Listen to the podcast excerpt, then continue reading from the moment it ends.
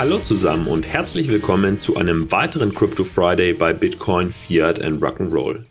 Mein Name ist Michael Blaschke und in der heutigen Episode frage ich mich, Quo vadis Metaverse? Wo entwickelt sich ein potenzielles Metaverse also hin? Meine empirische Grundlage, wenn man so möchte, ist die Tech-Community. Auf der Technologiekonferenz Web Summit in Lissabon nämlich habe ich den Puls der Community rund um das Thema Metaverse gemessen. Meine sechs resultierenden Erkenntnisse teile ich heute mit euch. Zunächst ein paar Worte zum Web Summit selbst. Der Web Summit ist eine jährlich stattfindende Technologiekonferenz in Lissabon, Portugal. Er wurde 2009 gegründet und fand ursprünglich damals in Dublin statt, bis er dann 2016 dauerhaft nach Lissabon verlegt wurde. Die Themen der Konferenz konzentrieren sich auf Internettechnologie, neue Technologien, also sogenannte Emerging oder Frontier Technologies und Risikokapital. Die Partner des Web Summit reichen von Fortune 500 Unternehmen bis hin zu Startups, wobei die Teilnehmer bei meinem Besuch wirklich alle Ebenen und Sektoren der globalen Hightech-Industrie vertreten. Der Web Summit führt weltweit Veranstaltungen durch, also nicht nur den Summit in Lissabon selbst, darunter ist die Founders-Konferenz, die RISE-Konferenz in Hongkong, Collision in Toronto, Search in Bangalore und die MoneyConf in Dublin. Und die diesjährige Ausgabe fand jetzt vom 1. bis zum 4. November in Lissabon eben statt.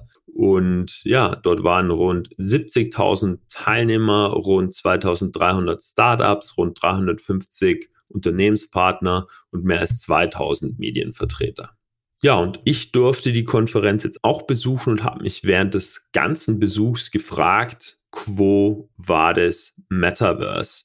Ich habe also viele Panels besucht. Es gab zwei ganztägige Crypto-Inhalte, also eine eigene Stage rund um das Thema Crypto und es gibt eben auch die Center Stage, also die zentrale Bühne, wo die ganz großen Vorträge und die ganz großen Namen repräsentiert sind. Und da war Crypto und Metaverse auch ein ganz wichtiges Thema.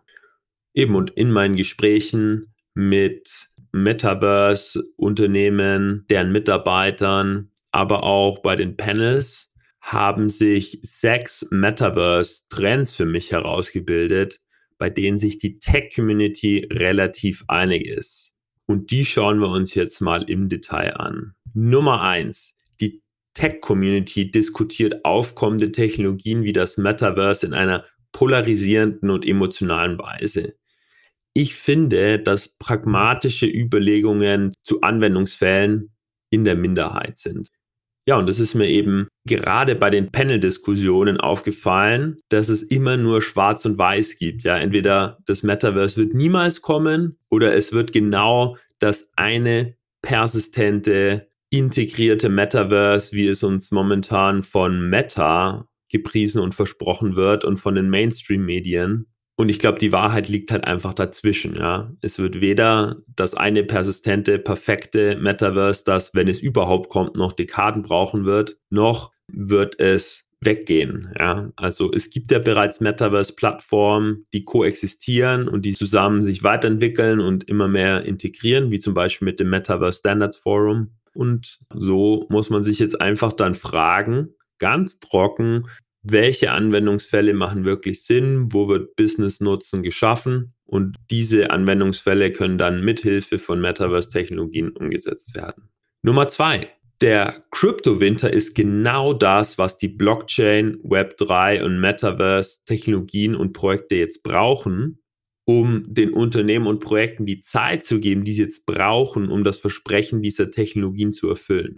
Ja, der Binance CEO hat in einer QA-Session, was für sich schon relativ selten ist, dass man von so einem Top-Shot-CEO einfach mal eine äh, QA-Session bekommt, wo man wirklich alles fragen kann.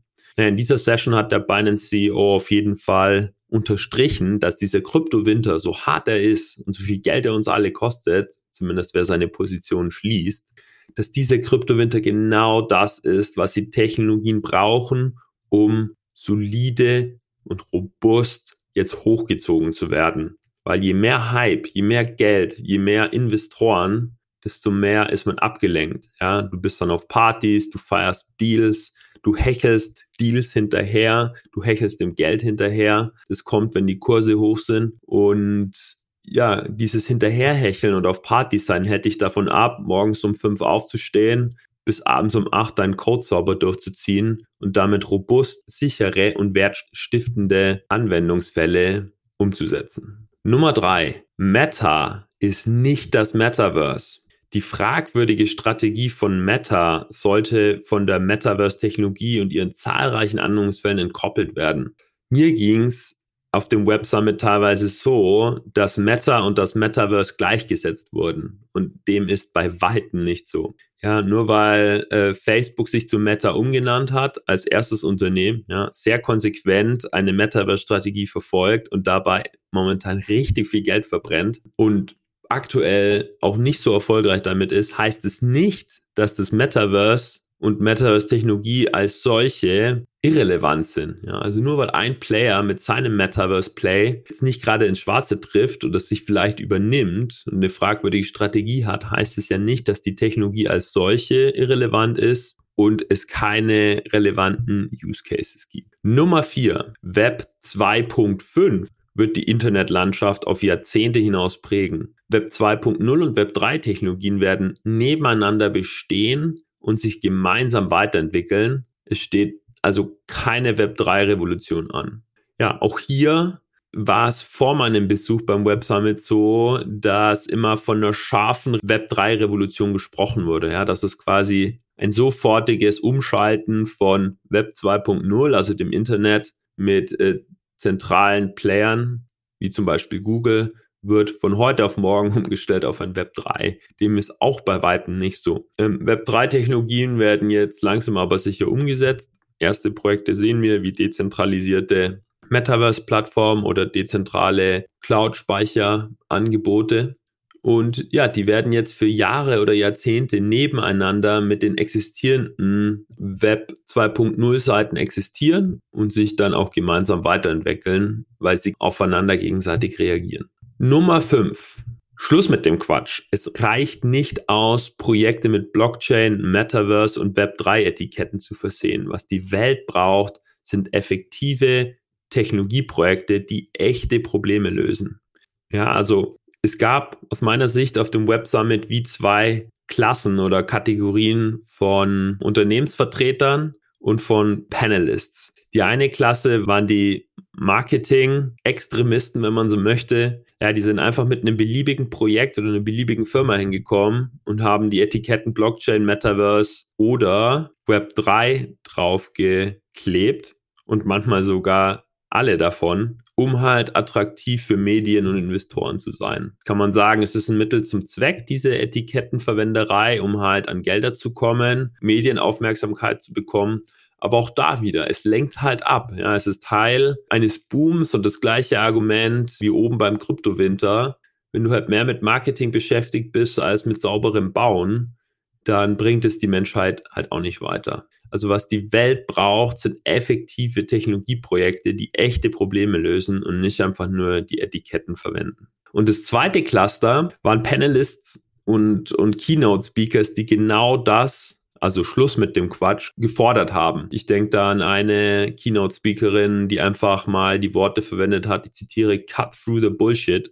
Die meinte, dass sich eben die genannten Technologien nur dann durchsetzen, wenn wir aufhören, sie als Etiketten zu verwenden. Und bei dem Vortrag gab es Standing Ovation, vor allem aus der Entwickler-Community, weil diese Dissonanz zwischen Entwicklern und Ingenieuren auf der einen Seite und auf der anderen Seite den äh, Marketing-Leuten, ja, die gibt es ja schon lange und die, die wächst auch. So, und zum Abschluss Nummer 6. Das Metaverse wird kommen und es wird groß. Es müssen nur zwei unmittelbare Anforderungen an Metaverse-Technologien aus dem Weg geräumt werden bzw. bedient werden, damit das auch passiert. Und diese sind die Integration zwischen unterschiedlichen Metaverse-Plattformen und die User Experience jeder einzelnen Metaverse-Plattform. Zunächst zur Integration.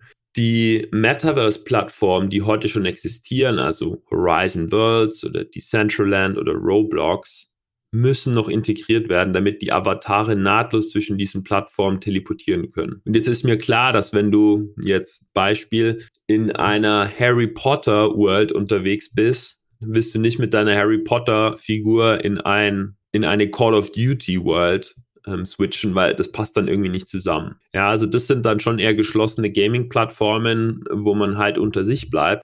Aber für andere Anwendungsfälle, wo man mit neutraleren Avataren zwischen den Plattformen wechseln möchte und auch seine digitalen Vermögenswerte und Währungen jeweils mitbringen möchte, um seinen Bitcoin dann nicht nur in der Metaverse-Plattform A, sondern auch Plattform B ausgeben möchte oder die Gucci-Tasche, die man in Metaverse-Plattform A trägt, auch in Metaverse-Plattform B tragen möchte, damit das möglich wird, müssen die Metaverse-Plattformen integriert werden oder anders formuliert, sie müssen irgendwie miteinander sprechen. Und die wichtigste und vielversprechendste Initiative ist das Metaverse Standards Forum. Das ist eben ein Zusammenschluss aus ähm, Fortune 500 Unternehmen und sogenannten Standards Forming Bodies, also Organisationen, die sich darum kümmern, dass Standards dokumentiert und verwendet werden. Und, äh, genau dieses Forum unternimmt aktuell den Push, dass Metaverse-Plattformen miteinander sprechen können. Ja, und der zweite Roadblock, damit das Metaverse auch wirklich kommt, ist User Experience. Denn bestehende und künftige Metaverse-Plattformen müssen von den heutigen cartoonartigen zu fotorealistischen Welten übergehen in meiner Sicht, um dann auch wirklich ernst genommen zu werden. Und auch hier differenziere ich wieder die heutigen gaming-orientierten Welten, wo ich mit cartoonartigen Figuren rumrenne, hin zu Business-Anwendungsfällen, wo es schon seriöser zugehen muss, damit Business-User das ernst nehmen werden.